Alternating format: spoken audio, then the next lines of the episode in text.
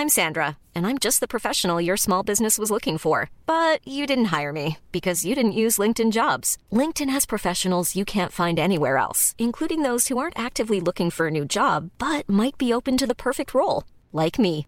In a given month, over 70% of LinkedIn users don't visit other leading job sites. So if you're not looking on LinkedIn, you'll miss out on great candidates like Sandra. Start hiring professionals like a professional. Post your free job on linkedin.com/people today.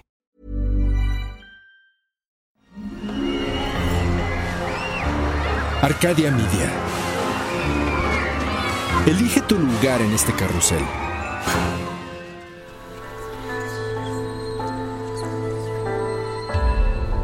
El cambio induce la transformación de perspectivas que conducen a la modificación del mundo a partir de nuestro universo personal. ¿De dónde nace el impulso que detona ese cambio? ¿Cuál es la fuerza que nos lleva a cuestionarnos a nosotros mismos? Cruzar los obstáculos, venciendo el miedo y convertir esas ideas en una realidad. Exploremos la fuerza detrás de las ideas que a diario son lanzadas al infinito. Hagamos un cambio, todos juntos. Esto es Héroes, por cultura colectiva.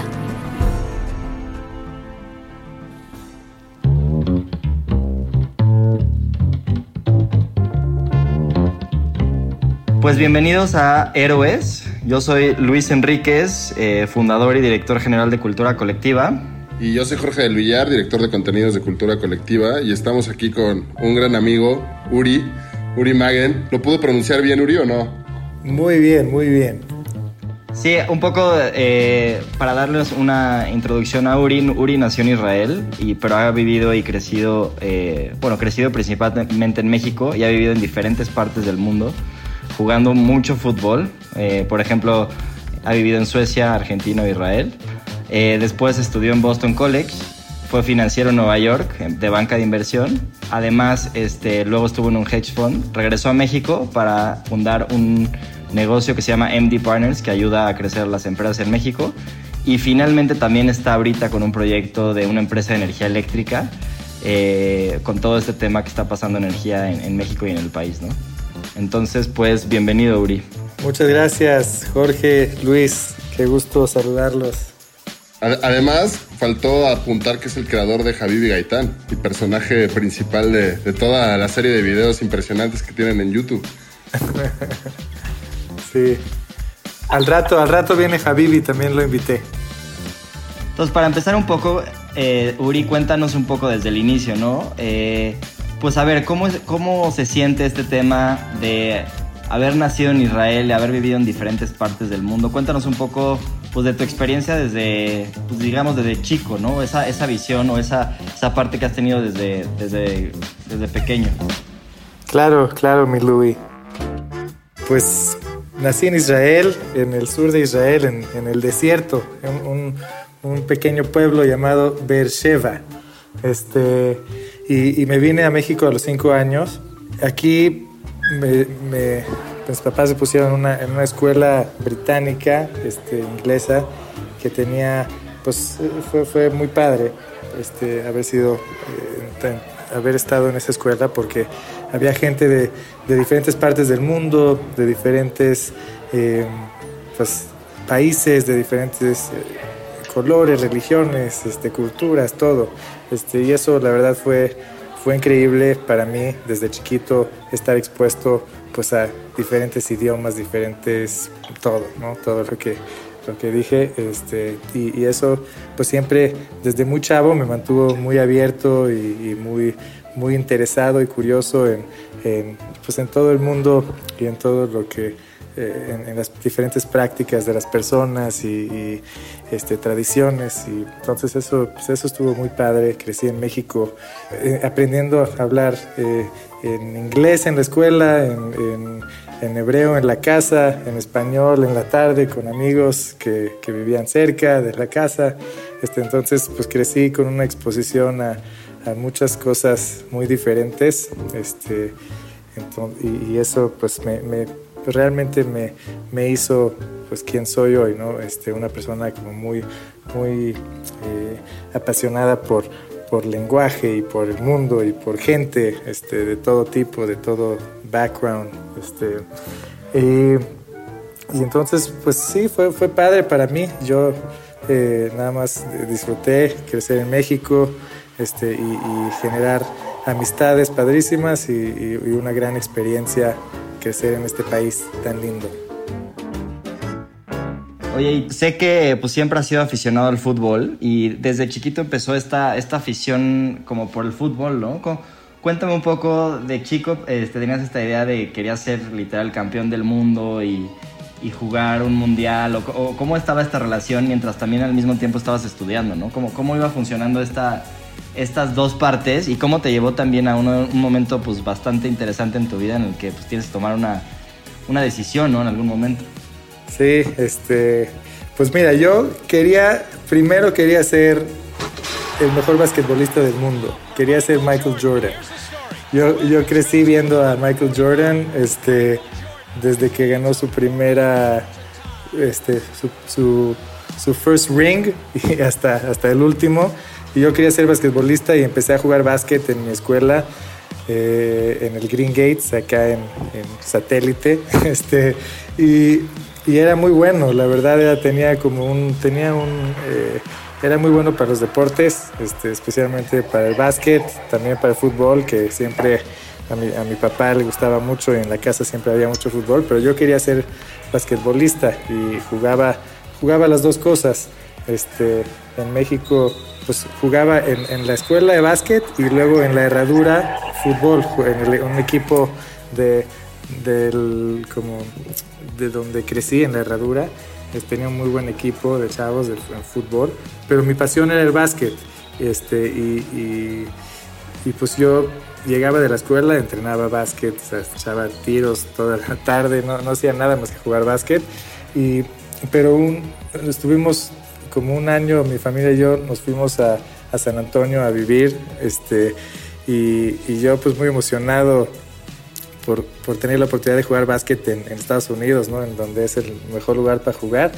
Y, pero me di cuenta rápidamente, yo tenía 13 años y mis compañeros con los que jugué, o sea, me, o sea, me aceptaron en el equipo de la escuela, que ya era un logro, este, pero mis compañeros medían metro 98, 2 metros 5, este, metro 90 a los 14 años, ¿no? Este, y, y pues eso fue un shock y es imposible, o sea, puedes ser el mejor, pero, pero no puedes jugar básquet este, contra gente de, de esa estatura. Entonces, pues no, no, me decepcioné tanto porque pues era muy chico para decepcionarme y decir, no, pues no voy a poder cumplir este sueño, este, pero, pero pues sí fue como un desde temprano ser realista a, pues realmente las posibilidades de, de uno, pero este, sí fue un gran aprendizaje en todos los sentidos, este, pues jugar con basquetbol, atletas tan, tan eh, especiales y, buenos. Regresamos a México, yo, yo pensé que iba a seguir jugando básquet, pero mis amigos de la herradura ahora ya estaban en, en escuelitas del Cruz Azul y de Pumas y de Atlante y dije, ah cabrón, ellos ya están en ese nivel y yo dónde estoy, ¿no? Este, entonces eh, me metí a jugar al Cruz Azul, a la escuelita primero, y me fue bien. Este, ya me olvidé del básquet y, la verdad es que me, apasionó mucho el fútbol. Eh, este, en ese momento es donde más, este, y, vi el nivel de, de, pues, de, focus de todos de mis compañeros y, la institución, ¿no? Este, estaba entrenando en, en, La Noria, en México, un lugar increíble para, para jugar fútbol, y la verdad me, pues, como que mi, mi cabeza este, hizo clic y, dije, pues, tengo que jugar fútbol y, quiero, es lo que más feliz me hace y y pues sí, estaba estudiando, escuela, todo, pero yo, yo iba de la escuela en satélite hasta Xochimilco a entrenar todos los días, este, dos horas de ida, dos horas de regreso a mi casa, este, por fútbol. Este, me fue bien, subí a fuerzas básicas este, y, y pues así iba este, creciendo en, en, Cruz Azul y, y cada vez que llegaba a mi casa pues no llegaba a hacer tarea, llegaba a pegarle el balón a la pared y a, y a mejorar, a siempre ser, buscar ser el mejor, ¿no? Ese era mi, mi, justo yo te quería preguntar, Uri, ahí justo, o sea, me, me, resuena mucho que cuando dices, ¿no? Fútbol, quiero ser el mejor y ganar, ser el mejor del mundo. Básquetbol, ser el mejor del mundo, ¿no? Y un poco, ¿de dónde crees tú y un poco cómo confrontar también esa parte de, de no lograr tal vez estar jugando hoy en el Real Madrid o en un equipo de fútbol mexicano profesional y dar un giro rotundo a, a tener más disciplina a la hora del negocio, a la hora del análisis financiero. ¿En dónde crees que realmente surge ese, ese momento? Pues yo, yo creo que surge y empieza de un sueño, este, de un sueño verdadero y también de mucho apoyo eh, de la familia, este, de la casa, donde te dicen, o sea, ven lo que estás haciendo y te dicen, puta, pues vas con todo, no le pares. O sea, identifican que tienes una pasión tan grande por algo y, te apoyan, pues empieza de ahí, ¿no? Este, y, después, más bien, no, no solo te dicen vas, sino dale más, ¿no? Puedes más. Y, pues así siempre fue en mi casa, siempre me empujaron a hacer más y, yo todavía me discipliné más, puse mucha atención a, a detalles, o sea, veía, tenía mis, mis héroes, ¿no? Michael Jordan, tenía, veía diferentes jugadores de fútbol, Ronaldo, el fenómeno, el gordito, no, no Cristiano, aunque también eh, es un crack, pero, pero Ronaldo el fenómeno. Estos eran mis héroes creciendo y yo dije, para llegar a ese nivel tengo que hacer lo imposible. Este, entonces, pues yo era de los pocos en mi escuela que preferían comer arroz y frijoles que pizza, ¿no? Este, yo era muy disciplinado desde muy chico buscando esto, este, y, y, pues el nivel de exigencia es enorme, eh, el nivel de disciplina es enorme, y esas prácticas pues las llevé después a otras cosas, nunca se fueron, aquí están todos los días, este, una disciplina y compromiso e-, extremo. Oye, Uri, cuéntanos, y entonces, eh, ¿en qué momento pasas de, sentir que podías llegar a ser el fenómeno Ronaldo a darte cuenta que pues por ahí no iba y, tienes que empezar a encontrar otras otros lugares, ¿no?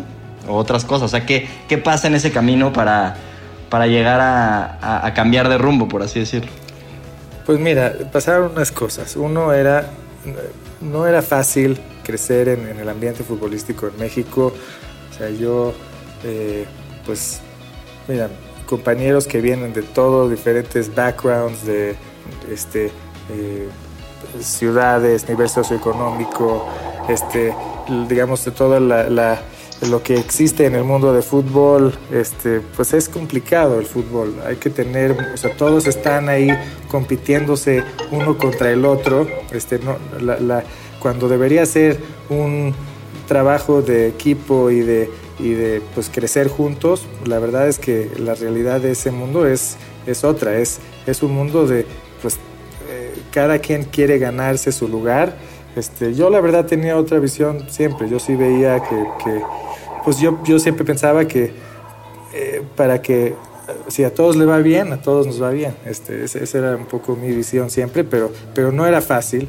Y para mí en específico también como extranjero tenía un problema porque había plazas de extranjeros. yo estaba jugando en tercera división en Cruz Azul y, había un momento donde el entrenador de primera división, porque hacíamos, hacíamos partidos interescuadras con el primer equipo y el entrenador me buscaba a mi entrenador, le decía yo quiero que venga a entrenar con nosotros, Uri, y yo era extranjero, este, y eso complicaba las cosas porque tenía que tomar plaza de gente pues muy cara y, de altísima calidad. Este, entonces, ¿qué hice? Pues me tuve que ir a, buscar en otros lugares. Este, entonces me fui a, Suecia, me fui a Israel, me fui a Argentina. Este, y estaba, estaba siempre en una búsqueda de dónde puedo quedarme y, realmente llegar a donde quiero llegar. No tuve mucha paciencia también. Este, yo creo que eso es algo que, que en mi vida pues siempre he tenido, he querido llegar demasiado rápido a estos lugares, a, este, como esta cima, pero también aprendí mucho en ese proceso.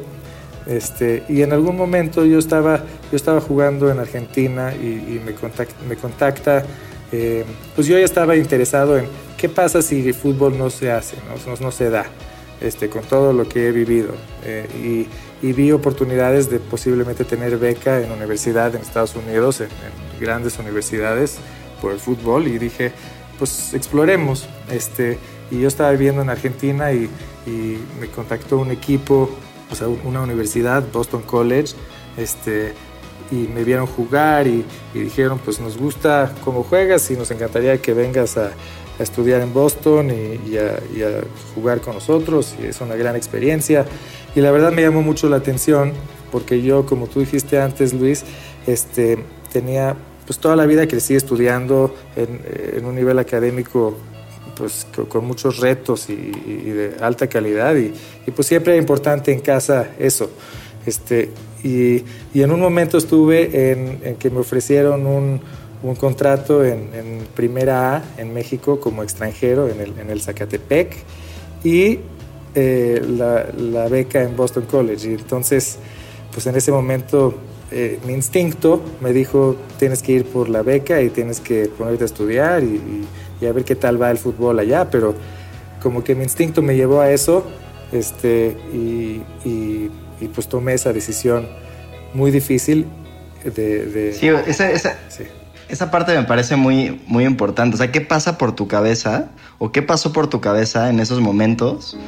Porque seguro también es, un tema de, ¿no? De repente tener un poco de, esta es mi pasión, este es mi... Pero también decir, oye, igual esto es más seguro. O sea, un poco, y cuando dices, oye, me guié por mi instinto, ¿no? O sea, ¿qué, cuando dices eso, ¿a qué te refieres? O sea, literal hay veces que escuchas literal como, no sé, es algo que te vibra, como dice la gente, escucha mi corazón, o sea, ¿cómo, cómo, cómo fue eso?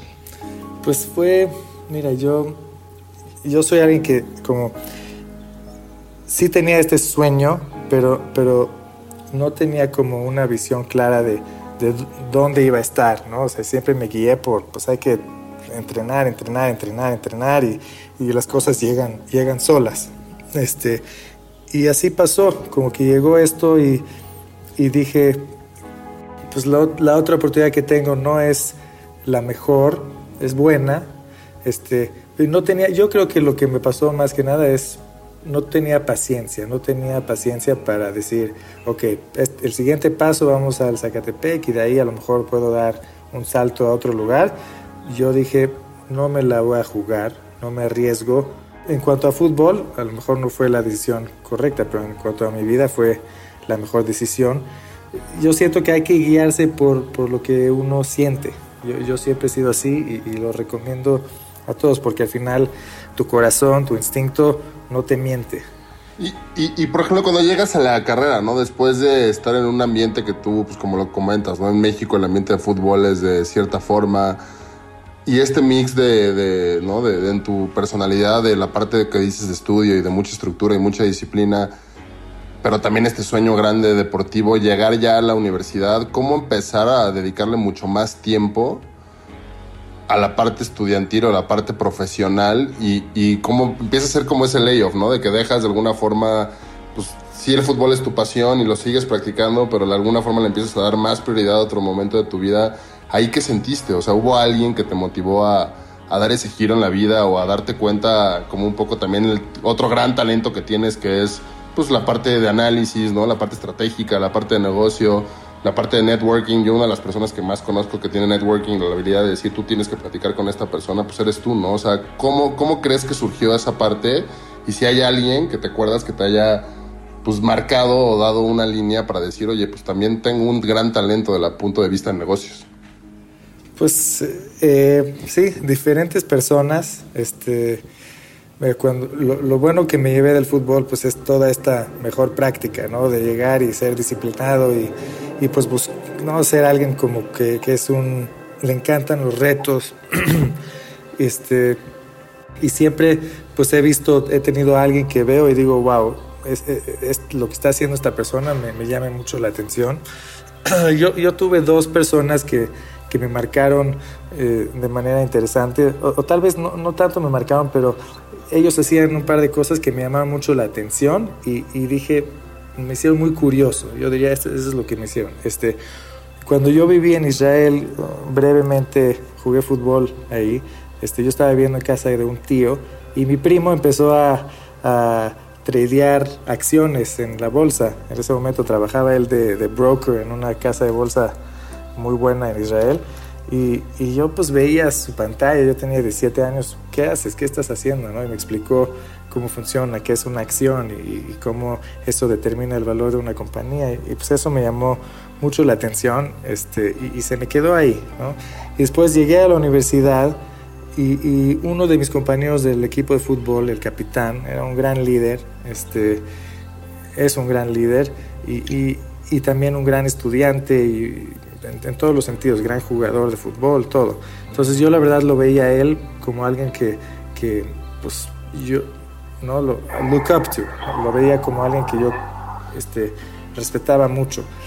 Eh, y él estaba tomando clases de contabilidad, él, él, era, este, estaba buscando una licenciatura de contabilidad, yo ni sabía exactamente qué quería, pero él me motivó a entrar a una clase de contabilidad y, y, pues de repente me encantó, no sé cómo, pero la contabilidad me llamó mucho la atención y me encantó la estructura que genera y, y cómo puedes aprender de compañías y, luego mezclando eso con, con lo que con lo que digamos aprendí de mi primo y también de mi papá que, que en ese momento empezó a tradear y me, me, sacaba de clases para que le ayude a entender porque ni, ni, habla bien inglés mi papá quería que yo lea qué están diciendo de esta compañía o de otra. Como que se mezclaron ahí cosas que, que pues me llamaron mucho la atención y, y me hacían tener que aprender todo lo posible de, contabilidad y finanzas y compañías y mercados. Y eso me empezó a apasionar muchísimo. Este, y, y, pues de repente todo hubo como un switch. Me, me olvidé un poco del fútbol y me metí a este mundo de entender compañías, de entender mercados, de entender qué es lo que mueve un precio de una acción, ¿no? qué es lo que todas las personas están viendo en las pantallas y, y la verdad pues, pues tuve circunstancias que me ayudaron mucho este, a, aprender eso y, y, de nuevo pues ya, ya me metí a esa pasión de, pues, de lograr ser, dije quiero ser un financiero, este, me fui a jugar un partido en Nueva York de fútbol con el equipo y vi el edificio de el edificio en ese momento de Lehman Brothers en paz descanse. El edificio de Lehman el edificio de Lehman Brothers tenía el mapa de todo el mundo y las horas de Hong Kong y Londres y, la verdad me llamó mucho la atención. Dije quién trabaja aquí yo quiero yo quiero conocer a estas personas y quiero quiero ser parte de esto. Y así me metí a las finanzas este y, y pues dije quiero ser un, un, gran financiero. Ahora, ahora quería irme a esa, en esa dirección y pues hice todo lo posible para llegar a eso y me, enfoqué mucho, me, puse mucho las pilas, hice dos licenciaturas de contabilidad, finanzas, este, empecé, trabajé un verano en, Nueva York, conseguí una, este, un muy buen internship y, y también usé el fútbol mucho para para, que, para generar estas relaciones, ¿no? porque en Estados Unidos respetan mucho a los atletas que también están estudiando y que están, o sea, como que ven a alguien que está en, tantas cosas y, y, tan comprometido y enfocado y, la verdad es que apoyan mucho, tuve mucho apoyo de, de profesores, de, de pues, coaches, de, pues, de gente en general que, que, que ayudan mucho al atleta en Estados Unidos y yo viví eso directamente y pues gracias a ellos y, a, trabajo, pues mucho trabajo, conseguí este, pues, oportunidades muy padres en finanzas. Y, terminando Boston me fui a Nueva York justo para hacer eso. Ahí es donde entraste al tema de banca de inversión, ¿no, Uri? Sí, sí. Ahí entré a, Deutsche Bank, este, y, en Deutsche Bank tuve, entré a un grupo que se enfocaba en, finanzas corporativas y, en adquisiciones y fusiones, este, enfocados en Latinoamérica, que eso es otra cosa, ¿no? A mí me, siempre me llamó la atención estar en algún grupo que tenía elementos internacionales y, y México por, por, estar cerca de México y Brasil porque tenía muchos amigos brasileños creciendo en la, en la, en la escuela donde estaba. Entonces tenía yo mucho interés de estar en un equipo internacional este, y también ver mercados emergentes donde, digamos, hay, todos los que entraron conmigo, la mayoría quería estar viendo industrias en Estados Unidos y, pues a mí yo sentía que una oportunidad de, sobresalir y de aprender es en, ver lo mismo pero en Latinoamérica y, la verdad fue una gran decisión porque justo Deutsche Bank había traído a los mejores banqueros de Latinoamérica, les, como, les ofrecían un gran paquete y los convencieron. Y yo me encontré en un grupo donde habían dos analistas, yo era uno, y los demás habían unos seis, siete personas de, de muy alto nivel. Y entonces yo tenía que hacer mucho solo, yo tenía que traer resultados este, y, y, pues ver cómo... Sí. Y de ahí, Uri, una, una de las, este, de hecho, una de las, bueno, cosas que vimos antes de, de, entrar ahorita a entrevista, que nos contabas, es que justo en, en, esos momentos es, describes que fue uno de los momentos más vulnerables de tu vida, ¿no? En, eh, justo cuando estuviste en la parte de banca de inversión. Como que, ¿en qué sentido? Uf, pues, pues mira, hay como una... Yo escuchaba antes de decidir estar en banca de inversión, escucha, escuchas historias de terror, de pues que el analista llega y lo hacen vivir una vida este, terrible, donde trabajas de 9 de la mañana a, 3 de hasta las 3 de la mañana otra vez, este, todos los días, este, casi fines de semana, 100 horas a la semana. O sea, eso es lo que uno escuchaba. Y pues yo como que nunca pensé en, o sea, nunca me llamó la atención, hay que tener un balance en la vida. O sea, yo, por la manera que fui estructurado desde el fútbol, yo nunca era alguien que iba pues a, a, demasiadas fiestas y a cosas porque pues yo estaba dedicado a lo que estaba dedicado. Entonces mi, mi cabeza no ponía atención a, a eso.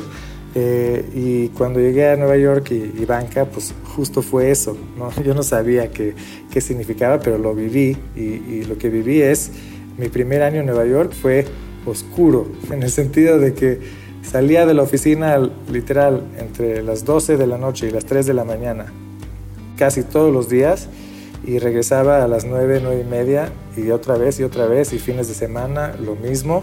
Este, no tenía vida social prácticamente. Y, en, y estuve de hecho en una transacción que me tomó literalmente seis meses. Estaba todos los días en la oficina.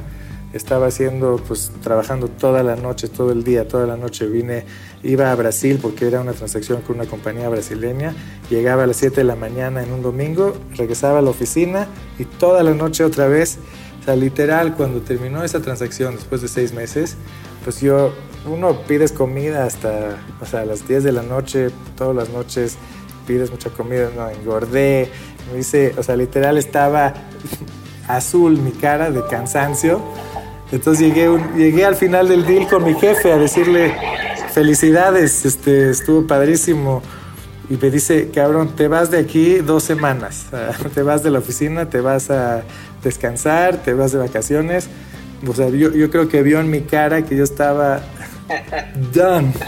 Este, y la verdad fue muy difícil porque pues físicamente, mentalmente te, te, es una locura lo que haces, pero, pero sí creo que en ese año, o sea, tal vez no, no tuve una vida social, la verdad, no, no, estaba feliz y emocionado de la vida, pero sí estaba aprendiendo muchísimo. Yo creo que en un año ahí aprendí lo que gente aprende en muchos años de, de trabajo. Me recuerda mucho, Uri, ahorita a... Seguro has leído a este Yuval Noah, que, que también es israelí, y que habla mucho sobre que como que muchas generaciones en el pasado se, se significaban a través de la religión, ¿no? Y entonces tú entendías tu vida a través de la religión. Entonces decías, bueno, yo estoy aquí, pero si me porto bien voy al cielo o lo que sea, ¿no? Pero nuestras generaciones como dejaron de creer en, en muchas, este, muchas personas en la religión, pues nos empezamos a significar a través del trabajo, ¿no? Entonces, ¿quién eres? Pues eres lo que trabajas y lo que haces, ¿no? Entonces casi casi eres, eras como devoto a tu a tu banca de inversión, ¿no? Y si no, si no tienes ese trabajo, si lo pierdes, pues dejas de significarte en la vida, ¿no? Eh, habla mucho Yuval Noah de ese tipo de, sí. de cosas, ¿no? Por sí, así decirlo. La verdad este, está muy interesante eso. Yo he sido así a, a, toda la vida, hasta hoy. Estoy como que casado y devoto a, a, mi carrera y a cualquier cosa que estoy haciendo. La verdad es que, que le doy, le echo los kilos a todo y, y sí creo que sí creo en este punto de, de, reward, o sea, sí creo, la vida me ha enseñado que, que sí, sí, sí le echas los kilos, sí, sí estás comprometido, sí, sí haces las cosas con pasión y, con amor este, y, con, y con un sueño, pues yo sí creo que la vida te, te remunera de muchas maneras, porque de repente conoces gente que, que mira, yo les doy un ejemplo. Yo tenía un, uno de mis, de, uno de los que trabajaba en Deutsche Bank, que era como mi jefe directo, era un cabrón, un brasileño, este, crack, así, el de los mejores modeladores de Excel que he visto en mi vida.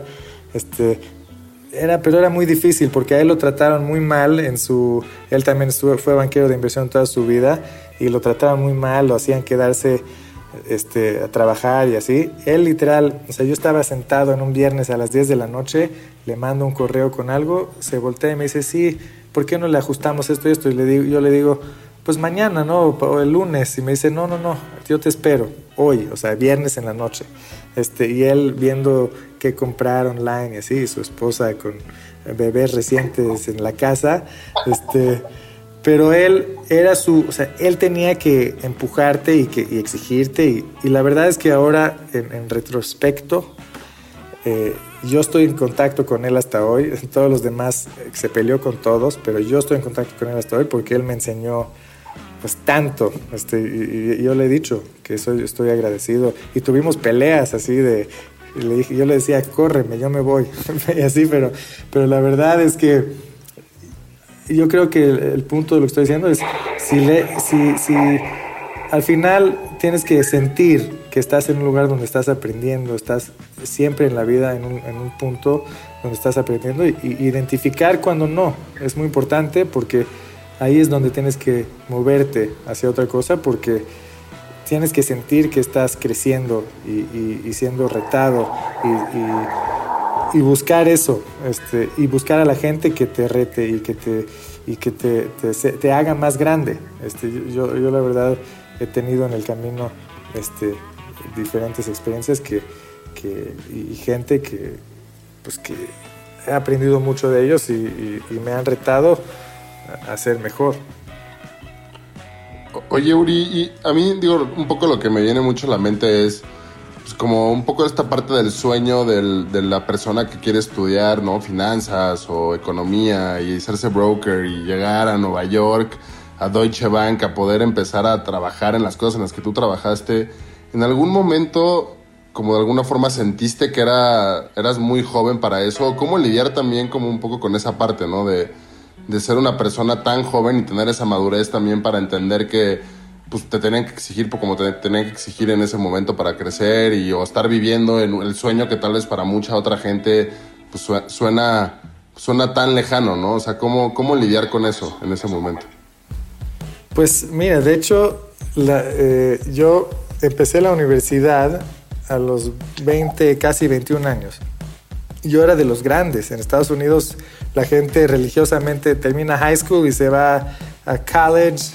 Este, luego, luego, yo era de los grandes y de hecho eso me puso en una posición eh, un poco eh, privilegiada porque en, frente a los profesores y en frente a todos yo era un poco más maduro, como que no estaba enfocado en querer ir a, a los frat parties y a todo eso. Este, y, y, de hecho me ayudó a madurar más porque y, y, me ayudó a generar liderazgo porque pues la mayoría de la gente no sabe qué quiere hacer a los 18 años. Yo ya tenía 20, 21 pues sí sabía que ya tenía que aterrizarme, ¿no? Este, y cuando entré a, Deutsche Bank, también la mayoría de la gente, pues tenía 22 años, yo tenía 24, 25.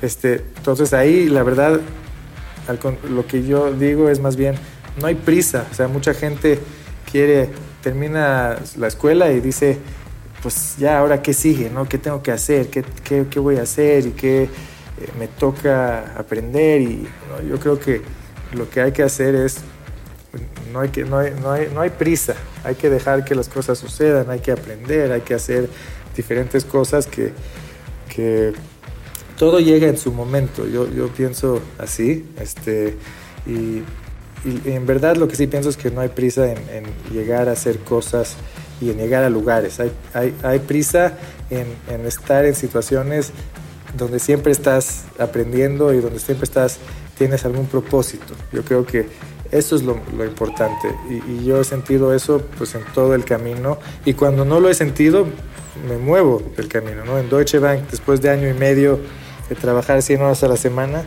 pues dije, ya aprendí lo que tuve que aprender acá y, no me veo como, ya cuando tú creces en banca de inversión, te mueves hacia un tema más de relación y de generar relaciones con diferentes compañías y yo no me veía en eso, yo, me, yo quería todavía seguir la parte analítica y quería seguir aprendiendo más de, de compañías y de cómo hacer compañías exponenciales. yo, yo, yo, no estaba, eh, como que ya vi un punto donde dije, ahorita si sigo aquí no, no voy a aprender, no, no voy al lugar donde tengo que estar, como de nuevo, instintivamente. Y, y, pues me moví en, en, ese momento. Pero digamos, a tu pregunta, Jorge, yo creo que hay que, dos cosas, una es no hay prisa y dos, el momento que estás viviendo tienes que darle todo, no importa si, si estás joven y si estás en un lugar donde pues tú llegaste antes, pues hay que tener los, las canicas para, para, para atender la situación y decir, ¿sabes qué? Yo aquí voy a salir grande, aunque, aunque sea el más chico. De acuerdo, güey. ¿Y, y, cómo, ¿Y cómo después de ahí qué sucede? O sea, ¿cómo, qué, qué, pasa en el Inter para decir me voy a regresar a México? O sea, ¿dónde, dónde nace ese, ese momento, ese camino nuevo en tu vida? Eh, pues diferentes circunstancias, pero pues yo después de Deutsche Bank me fui a un fondo de inversión donde ahí pues prácticamente conocí a, la, a, las personas más inteligentes que he visto en mi vida, este, gente con muchísima experiencia, los, los, socios del fondo donde yo estaba crearon como los productos y, y, las divisiones más importantes de los bancos más grandes del mundo, pero la verdad eran personas muy difíciles, eran muy, o sea, lo que les importaba, les importaba mucho el dinero, la verdad, este, no estaban no tenían una visión de crear una compañía, sino simplemente cómo genero más dinero, cómo genero más utilidad, cómo, este, y, y, y pues yo no sentía que estaba en un lugar que, que iba como a, a, donde iba a crear mucho valor a largo plazo, era muy, la, la mentalidad ahí era muy cortoplacista. También aprendí muchísimo porque ya era un tema más de mercados y, de y de coberturas de riesgo y pues, cosas padrísimas, pero, pero no sentía que era un lugar para siempre, este, ni cerca, porque pues ahí la gente, de nuevo, vivía a corto plazo, quería ver cómo hacer the big bucks quickly y después, eh, y no, no, no era, yo, yo quería como, sentía que tenía que estar en un lugar donde pertenezco, no, no, no, sentía esa pertenencia, no sentía que, que, estaba yo en un lugar donde iba a estar toda la vida y estar feliz. Este, entonces, pues en algún momento estaba dos años y medio ahí, la verdad aprendiendo muchísimo en ese sentido de aprendizaje, pues cada segundo que estaba ahí aprendía, este, pero me faltaba algo como aquí en el corazón, ¿no? en, en el pecho de, de sentir, puf, estoy en un lugar que entre mejor hago las cosas, más me va a apreciar. No, no sentía eso. Este, y justo pasó la crisis de Nueva York, de, bueno, del mundo, perdón. Eh, crisis, hoy, hoy se ve como una crisis pequeñita, en ese momento era la crisis más grande. Este, eh, pero hoy, hoy, en días de corona es un pequeño... este, pero el, era la crisis de 2008 de pues básicamente todo el tema de, del pues del subprime, crisis, ¿no? uh -huh. la crisis -huh. financiera, este, la viví directo, o sea, yo viví todo eso muy directo porque viví en Nueva York. En mi fondo, la verdad, le fue bien en ese momento, este, no, no tenían problemas, sino al contrario, apostaron en contra del mercado y, o sea, yo, aprendí mucho de esa situación pero también me contactó este, un grupo de gente. Yo cuando estaba en Israel seguí estudiando, ¿no? Hablabas de, eh, Jorge, de, pues, de, contactos y relaciones y, pues yo siempre, pues lo que hice es ser siempre amable y, y siempre pues queriendo ayudar y conocer a personas y, siendo pues buena onda, la verdad. Y, y unos amigos que eran parte de una familia con mucho capital, me buscaron a decirme, oye, tú sigues en Nueva York, ¿cómo vas? Cuéntanos qué estás haciendo. Nos interesa invertir ahorita en bienes raíces en, en Estados Unidos por toda la situación, porque hay muchos distressed assets y y todo esto. Y, y, pues les dije, mira, yo estoy trabajando aquí, pero con gusto veo algunas cosas para ustedes. Y me presentaron un par de personas este, y oportunidades y se las analicé y, y lo puse en papel y me dijeron, este, y les dije, es buena inversión, pero tampoco les dije que es la mejor. Y pues la verdad, ¿no? Siempre siendo honesto. Y lo que ellos me dijeron es, mira, estamos de acuerdo con tu conclusión, pero también estamos convencidos que queremos hacer algo contigo eh, por la manera que, que, estás presentando las cosas, la manera que estás pensando y qué, qué podemos hacer.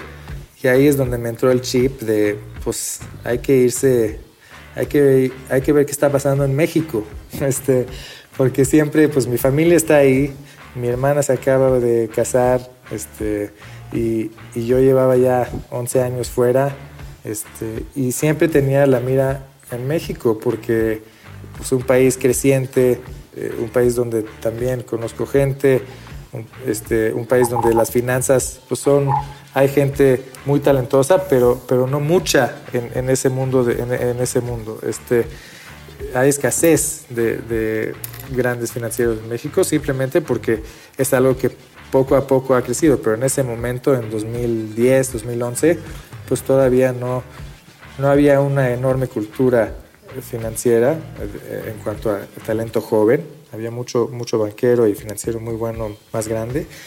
Y dije, pues yo quiero explotar mi conocimiento en México, porque ahí está el crecimiento. Este, entonces empecé a ver en México qué oportunidades hay para inversión. Y lo que acordamos yo y esta gente es vamos a hacer una oficina de inversión en México, donde vamos a invertir en, o sea, vamos a hacer créditos y inversiones de equity y de hecho hasta operar compañías, o sea, como armar una compañía que, que haga todo esto en México.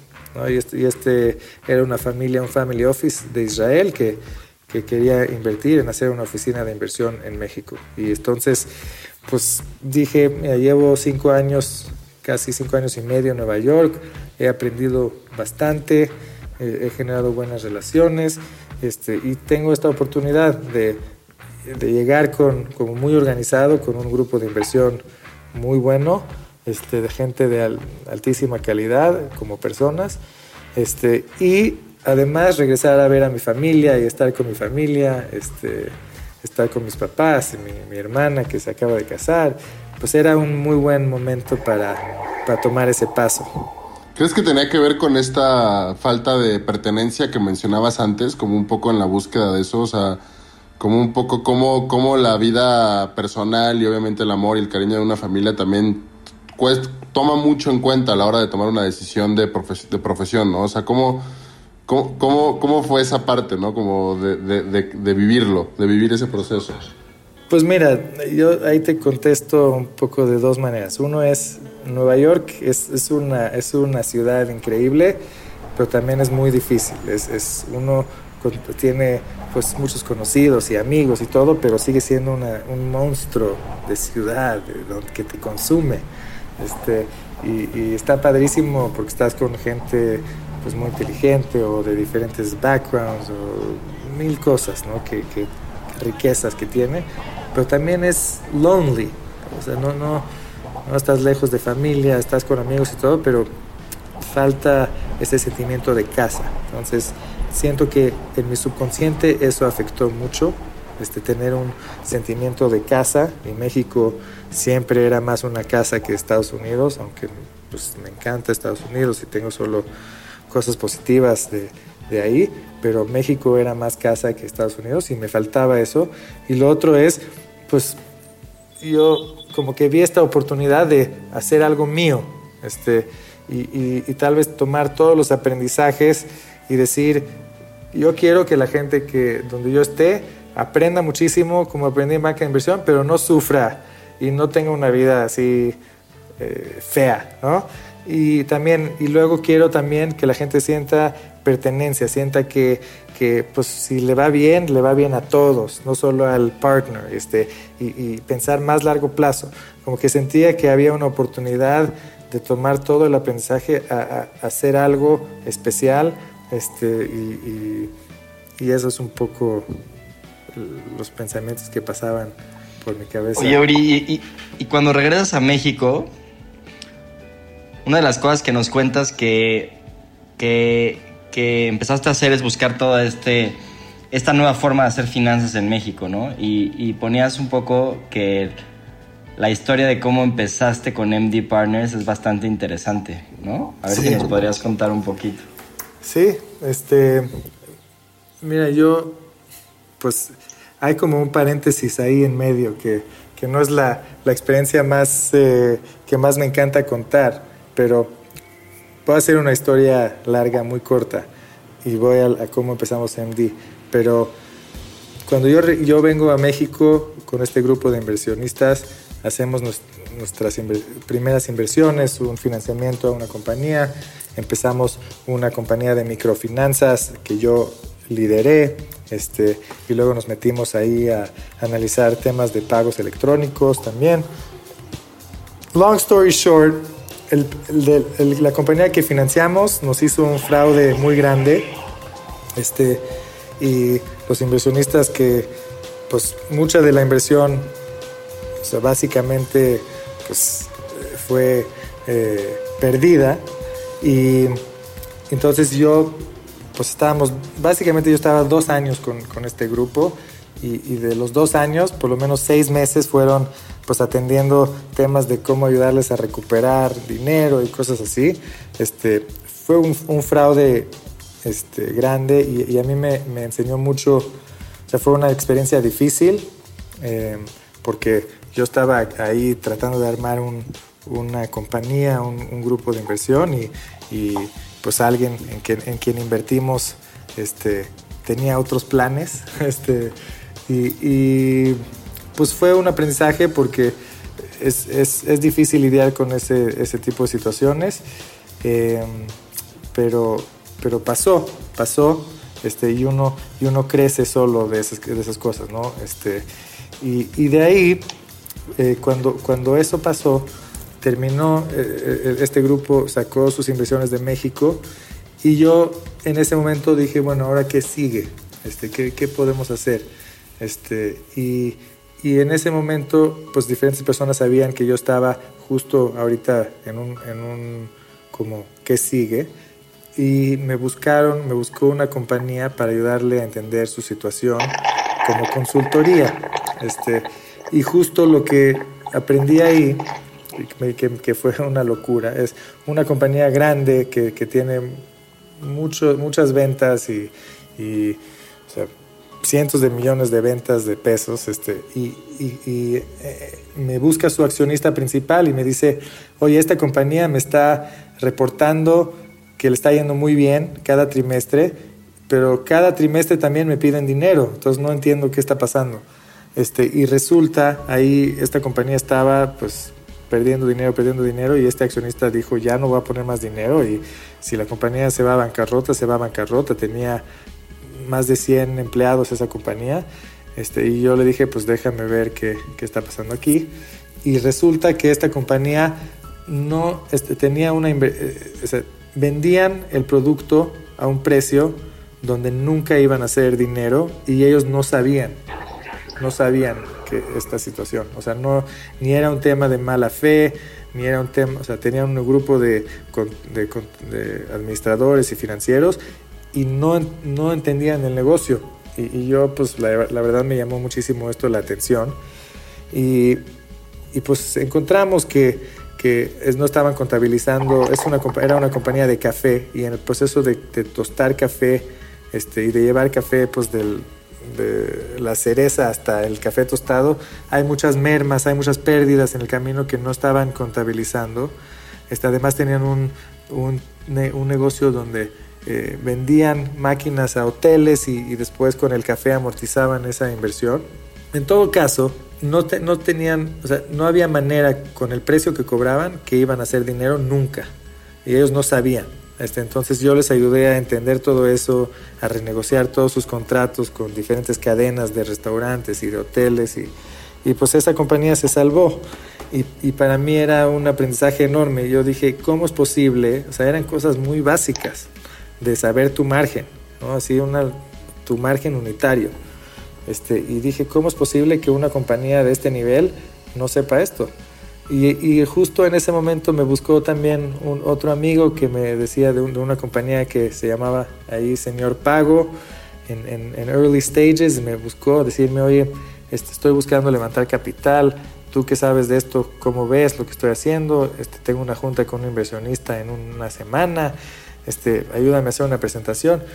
Mi primera reacción fue, pues tienes mucho camino avanzado, pero no estás ni cerca de estar listo para para una inversión que estás buscando.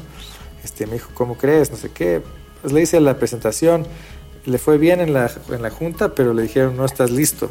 Este, entonces regresó conmigo a decirme, oye, este, me encantó lo que, lo que me dijeron los inversionistas y, lo que me hiciste ver tú. ¿Cómo podemos seguir trabajando juntos? Este, y en ese momento pues dije, eh, ah, pues yo creo que puedo crear una compañía que, que ayuda a compañías a entender mejor su, situación, su modelo de negocios, sus finanzas estratégicas y, su, y cómo pueden aterrizar la visión que tienen. Y así empezó MD Partners. Empecé con, con dos clientes el día uno. Uno fue esta compañía que, que ayudé de café, otra fue Señor Pago y muy rápidamente una tercera compañía de un amigo que, que también tenía un tema de, de un gran PNL, pero muy, muy mal flujo por, porque es en la industria turística y, y pues las reservaciones llegaban el día 1 y el, el, pago final llegaba el día 100. Entonces, aunque hacía buen dinero en, en, en rentabilidad, no, hacía, no, no generaba flujo. Entonces, MD empieza con tres clientes prácticamente el día 1 y, y, la, y la filosofía es, pues finanzas tienen que hacerse de manera más simple, no, no, hay que complicar las cosas y, estados financieros y, y, banca de inversión tradicional y cómo se levanta dinero, todo eso tiene que cambiar porque justo es esa situación donde una compañía de 100 personas, a lo mejor 3 o 4 entienden los números y yo dije, pues algo está muy mal en eso. Este, entonces, como, que empezó MD Partners con la filosofía de, ayudar a explicar los números de manera más sencilla, de ayudar a explicar el modelo de negocios de manera más sencilla, de hacer cuestionamientos profundos rápidamente, este, y, y de hacer que, que, pues de finanzas y de números y economics algo divertido y padre porque es gran parte de un negocio. Este, entonces, pues MD Partners cuando empezó, la verdad, un impacto rapidísimo porque pues tratábamos nuestros, nuestras presentaciones y los números y los modelos como si fueran una app este, y, y, eso ayudaba a que todas las personas en una compañía entiendan los economics de, la compañía y ayudaba a que este, acreedores la entiendan y inversionistas y, y rápidamente tuvimos un impacto en, en, en muchas compañías. Este, y pues llegué, llegué a, a, una conclusión de, pues, esto es lo que, esto es lo que debo de hacer, esto, es lo que realmente me, me apasiona, este, armar un equipo con muchísimo talento para ayudar a las personas más talentosas del país, este, emprendedores, visionarios, este, ayudarles a, a repensar cómo aterrizar esta gran visión que tienen a cosas muy concretas, muy fáciles de entender, muy palpables para cualquier persona. Este, ese, ese ha sido un, éxito para, para Sí, creo que coincido mucho contigo que esa cultura financiera en México, digo, creo que ha avanzado muchísimo en los últimos años, pero sí le falta, le falta muchísimo, ¿no? Creo que yo siempre lo asocio con este profesor que no sé, que cuando estás en, siempre lo veo así, ¿no? Estás en segundo de primaria y llega el profesor de matemáticas y tú le, echas ganas y el profesor de mate te dice, está mal y te lo dice de una manera súper agresiva, ¿no? Porque así son los profesores de matemáticas y entonces dices, nunca más quiero saber de números y así el 70% de la población en el país. Y adiós, ¿no? Entonces, ¿sabes qué? No me fijo, no, ¿por qué? Porque, porque siempre nos pasó eso, ¿no? Con algún profesor en algún lugar en algún momento. Digo, en mi caso fue diferente, fue al revés, como que me retó más. Pero yo creo que eso pasa con la mayor parte de la gente en México. Oye, ahorita también para hacer un poco de un giro sobre la conversación, eh, es importante meter esa otra parte que tienes tú también, ¿no, Uri? O sea, a mí siempre me ha causado mucha curiosidad cómo, cómo un perfil como el tuyo, que empezó, ¿no? Primero con la parte deportiva, súper clavado, ¿no? Así súper metódico, súper analítico, yéndote a la parte financiera, ¿no? Llevando, este, como lo contabas, ¿no? O sea, está trabajando en un hedge fund en Nueva York y, y, también tienes como una, ¿qué dirías? Es como un, un, un otro yo o un este otra personalidad que es la que, que se llama Javibi Gaitán, ¿no? Que es esta, es, ¿cómo, lo, cómo, lo, ¿cómo lo describes? O sea, ¿qué, qué, qué es eso? ¿no? O sea, ¿o en qué momento empezó esa, esa necesidad de tener un personaje alterno que, que haga videos y que haga cosas en internet o que cante en fiestas o en bodas? Louis, Louis. Sí, ¿con, quién estoy hablando ahorita? Con, Happy Este, ¿está aquí? Este, wow, Habibi. Mira, esto es algo muy interesante. Louis es uno de los personajes que, que tengo. Creo que tengo múltiples personajes. Eh, pues yo desde chavo, como les dije, este, mucho acceso a, personas que hablan de diferentes maneras, acentos, y, en mi casa, mi papá era, eh, mi papá durante 20 años era guitarrista y cantante en una banda en Israel de rock. Este, y, pues en mi casa había siempre mucha música de Israel, de Grecia, de obviamente de Estados Unidos, de, de todo, ¿no? Este, y también, pues México. En mi casa era muy musical, también. Me nos encantaba ver películas y a mí me encantaba hacer acentos, este, pues, siempre he tenido como un, un oído, memoria, oído que acentos de todo tipo y, películas, pues no sé, todas las películas y como diferentes y siempre como que yo he tenido esta me gusta entretener desde, chiquito a las personas, me gusta hacer reír, este, me gusta hacer disfrutar a la gente eh, y, y, de hecho mis papás querían que cuando yo iba, a Boston querían que yo estudie teatro porque querían que sea actor o algo. Y yo les dije están locos y normalmente es al revés pero Oye, Uri, y, por ejemplo, justo esta parte del entretener, y yo digo, un poco conociéndote y un poco toda esta, toda esta personalidad, para ti el, el hacer reír o el generarle esa alegría a una persona, ¿qué te causa a ti? O sea, ¿qué te causa ese momento en el cual, digo, yo recuerdo un momento que estaba en la boda de la hermana de uno de mis mejores amigos de Cuernavaca, y justo empezábamos a trabajar juntos, y empezábamos a tener nuestras primeras juntas, y yo de repente veo un cuate con un micrófono en la boda cantando con, no, o sea, con fuego alrededor y un show ahí. Dije, no manches, ese es, mi analista financiero. O sea, ¿de dónde nace, de dónde nace esa, esa, esa, esas ganas de hacer reír a la gente y también, obviamente, de, qué te produce a ti esa chispa, no? Es, el mejor sentimiento de la vida. no hay nada que me haga más feliz que, que pues, cantar, bailar, hablar y que la gente disfrute ese momento y, sienta libre, ¿no? que se sienta libre para hacer quien es y, gritar y reír y bailar como, como les gusta bailar sin importar quién esté ahí, quién está viendo. Este, pues eso, la verdad es que también tuve amigos en el camino que me dijeron, oye, tienes que hacer esto y, y me presentaron un productor y y pues empecé a hacer la, música y videos y, me invitaron a bodas. Yo no sabía que era algo que me gustaba hacer, pero una vez pasó y, pues fue el mejor sentimiento que, que hubo y, pues no sé, habré cantado ya en 50 bodas, hasta, hasta en bachelorettes, hasta en despedidas. Es que algo, algo que a mí me da mucho, mucha curiosidad, tomando toda esta parte más, justo lo que hablan tú y Luis, ¿no? Del mundo financiero en México. O sea, yo, por ejemplo, que digo, yo no tengo una carrera, estudié dos, pero nunca terminé una, pero entrar a este mundo como un poco de, de finanzas y, y de repente tomarme toparme gente de fondos y banqueros que la verdad para mí una persona que yo que no estoy tan acostumbrado a este tipo de cosas era de flojera, no era de hueva poder interactuar con ellos y de repente toparme con una persona como tú.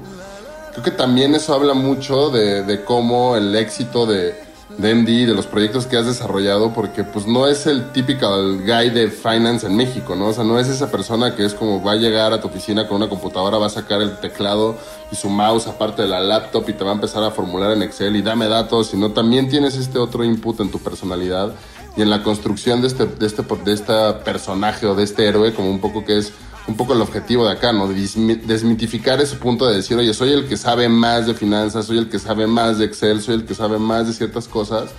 Y más bien ver qué atributos de tu personalidad te han llevado como un poco a encontrar el camino que has tenido y, y, todos los logros, ya sea en el deporte, ya sea en el negocio, ya sea en la vida, ya sea hasta en las risas creo que, creo que habla mucho también de, de, este, de que al final de cuentas nosotros como personajes y como personas no nada más somos lo que estudiamos o lo que sabemos, sino somos una construcción de muchos atributos que crean ese héroe, ¿no? Y ese personaje que nos, que nos ayuda a, pues, a enfrentar los momentos duros, a, a, poder lograr darle, darle la vuelta a un momento tan duro como pues, venirte a México y, y, tener esta sensación de, de, de, fraude, ¿no? Con esta compañía o sea, creo que ahí es, es, muy importante también destacar eso para la gente que nos escuche y darles esa parte de que pues, no necesariamente todo el tiempo se trata de, de la energía y de la actitud. Sí es obviamente muy importante, pero también quién eres y qué atributos tienes como persona te ayudan en momentos en los cuales pues, a otra persona tal vez no, lo, no, no vas a tener esa ventaja, ¿no? Creo que es, creo que es una, una cuestión muy interesante para mí de tu,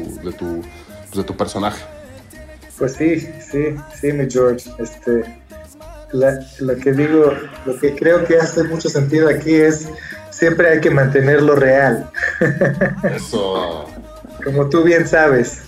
Este, mira, no, sí, en verdad, es chiste y no, porque yo creo que lo que siempre he sido es, pues, soy quien soy. Soy una persona alegre, disfruto, no soy, no soy quizás o sea, no, no, no vengo a tratar de impresionar con, con, algo que digo o hago. Este, lo que quiero venir a hacer es aprender, es, es escuchar, es buscar cómo ayudar este, y, crecer. Eh, y, ya, esa es la esencia. Y, disfrutar cada paso. Este, estamos, ya vimos qué, qué vulnerables somos todos y qué sensible es todo y pues no hay tiempo para waste en, bullshit. Este, hay que ser lo que uno es y hay que sonreír y, o sea, sí suena como muy cliché, pero I live by that. Este, yo, yo soy una persona que le gusta hablar con personas, reírnos, pasarla bien y, y sí, eso ha ayudado mucho a que MD tenga éxito, eso ha ayudado mucho por, a, a la, la, compañía de energía, o sea, en una industria de energía eh, hemos, con, con, con, mis socios hemos logrado pues también incluso esa, esa industria de energía que es de gente grande que está haciendo negocios de industria y plantas, la hemos hecho hasta esa, hasta esa industria sexy y solo es por, pues por ser, ¿no? estamos buscando eh, hacerla y, y, tener éxito y disfrutando cada paso y no, o sea, cada, cada vez que nos dicen no, no nos bajamos y nos seguimos y, estamos felices siempre en, las adversidades y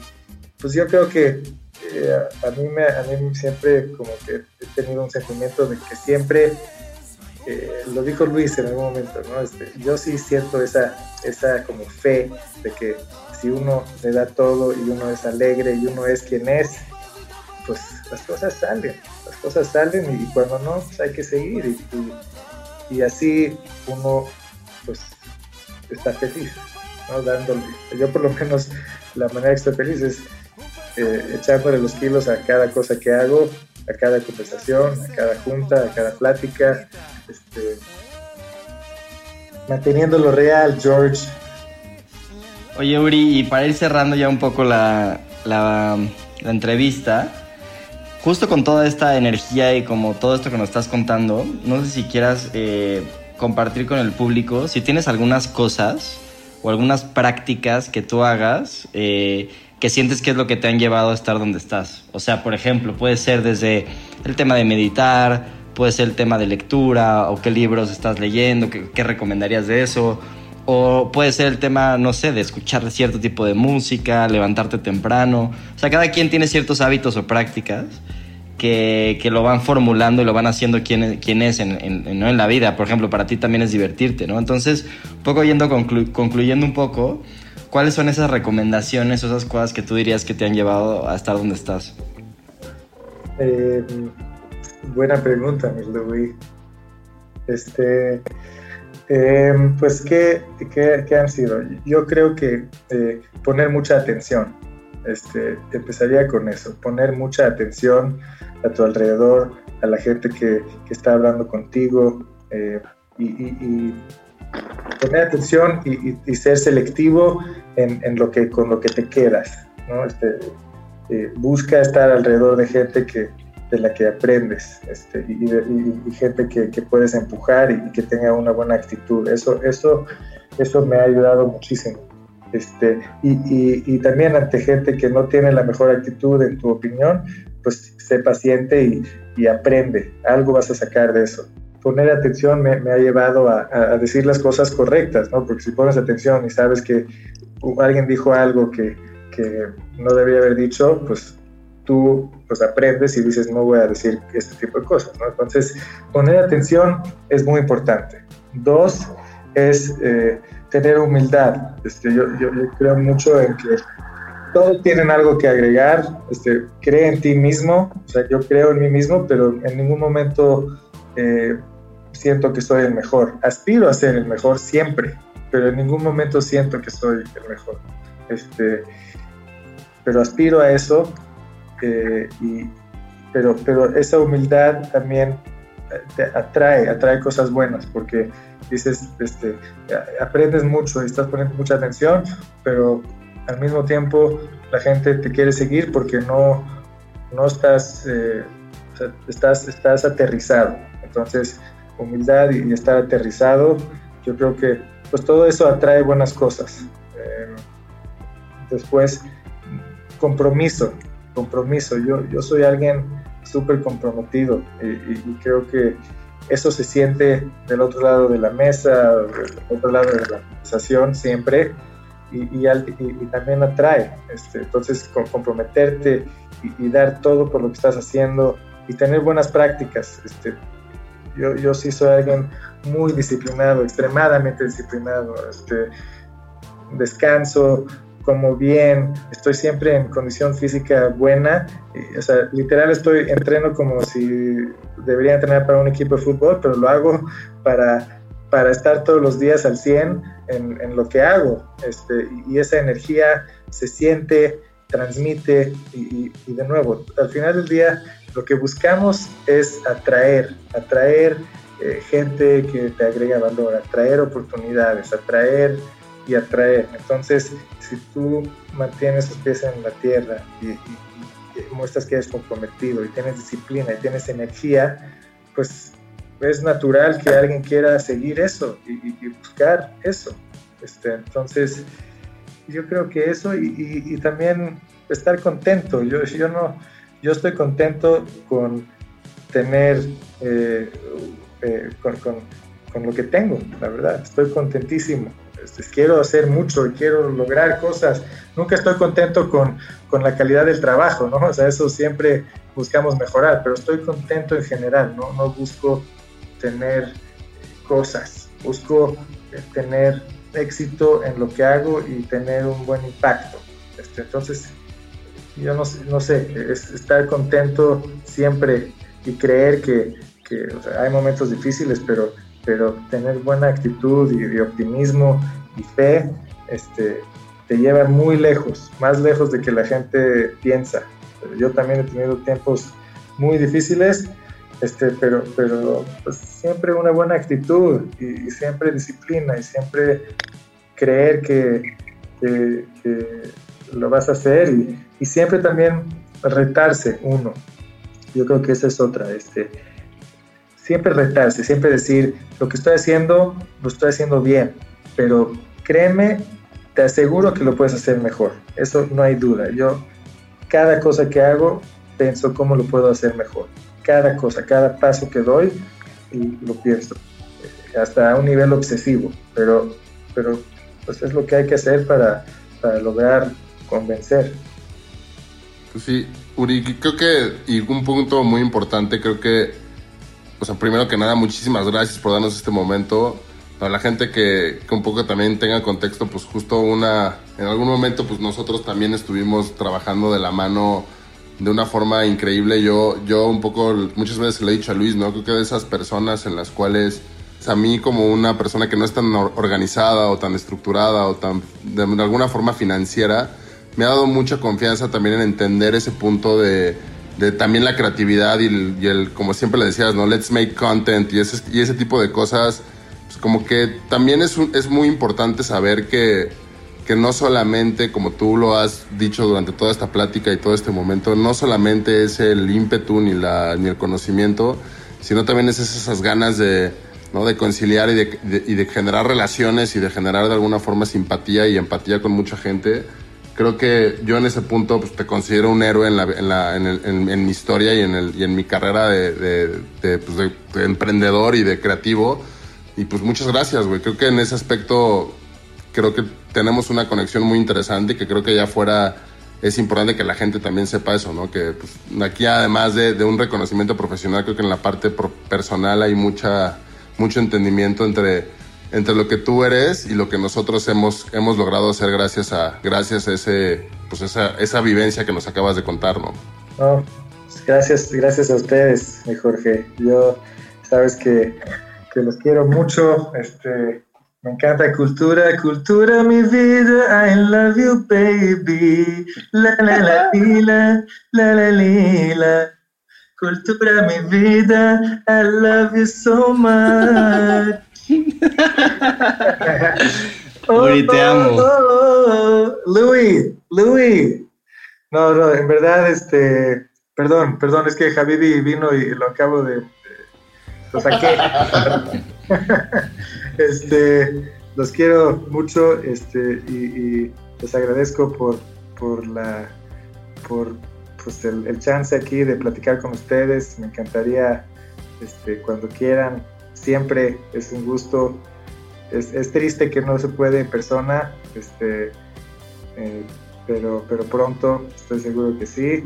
Y suerte a todos en esta situación. Yo estoy, yo creo que de nuevo aquí optimismo, hay que informarse, pero hay que relajarse, hay que tener disciplina y, y, y mucho optimismo. We got this, baby. We got this. Exacto. De acuerdo, Uri. Pues muchísimas gracias, Uri. Te mando un fuerte abrazo. Y un beso. Y pues nada más para concluir esto, esto fue Héroes. Nos vemos en la próxima. Gracias. Gracias.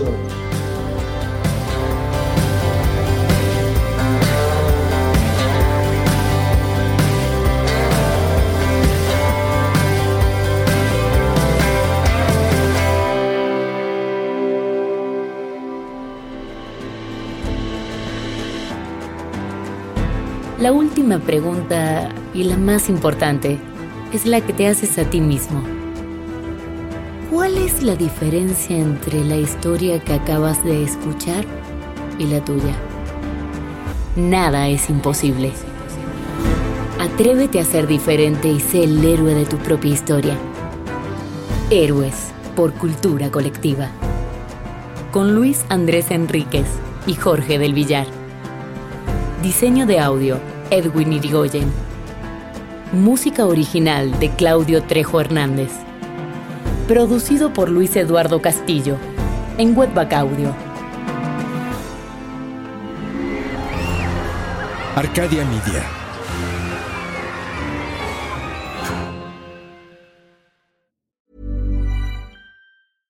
Flexibility is great. That's why there's yoga. Flexibility for your insurance coverage is great too. That's why there's United Healthcare Insurance Plans.